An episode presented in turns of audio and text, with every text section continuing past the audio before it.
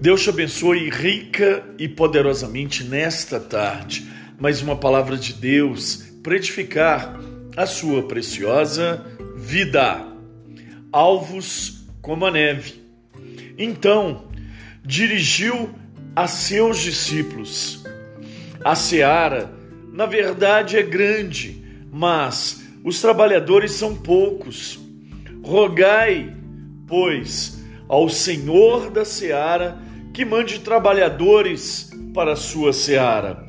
Evangelho de Jesus, segundo escreveu Mateus, no capítulo 9, versículo 37 e 38. Tanto o ministério pastoral quanto qualquer que seja o outro ministério tem desafios muito grandiosos. Um deles é garantir a continuidade das funções exercidas na obra de Deus, mesmo em uma eventual ausência. Além de preparar, instruir, motivar, investir e enviar pessoas que foram chamadas para o ministério, é fazê-los compreender que ministério é serviço, trabalho que é nosso, não de posse, de possuir, mas apenas de servidão. E que o maior desafio de um líder é preparar líderes segundo a sua espécie.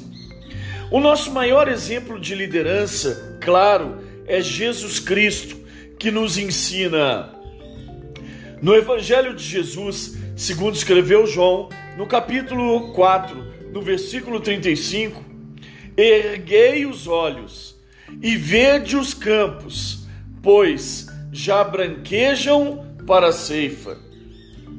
Erguei os olhos. Em nossa caminhada, somos acometidos por um processo desgastante de muitas lutas e começamos a caminhar com os olhos introspectivos mergulhados em nossos problemas, o nosso olhar se volta apenas para o nosso próprio mundo, impedindo que a realidade ao redor não adentre a nossa perspectiva. Pois já branqueiam para a ceifa, erguendo os olhos e permitindo que as realidades do nosso redor façam parte do nosso entendimento, compreendemos os tempos oportunos do Senhor, preparados por Ele para o cumprimento das Suas Escrituras. Vede os campos.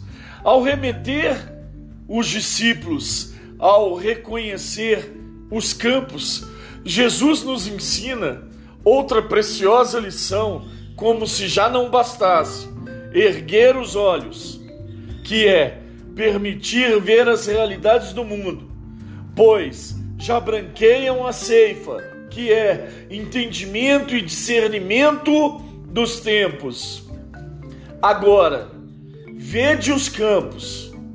Os campos mencionados por Jesus, na verdade, se referem às pessoas com todos os seus problemas, dificuldades, lutas, transgressões, pois a ótica de Jesus é que todos nós, todos foram chamados para um relacionamento íntimo com ele.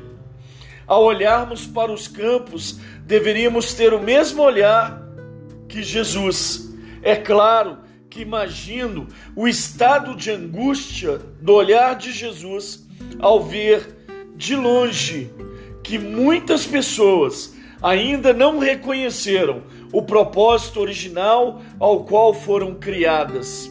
É claro que ao expressar como ovelhas sem pastor, deveria nos doer no fundo da alma. Líderes preparados reconhecem a necessidade da multiplicação de novos líderes, capazes de erguer os olhos discernir os tempos e ver os campos. Deus te abençoe, rica e poderosamente.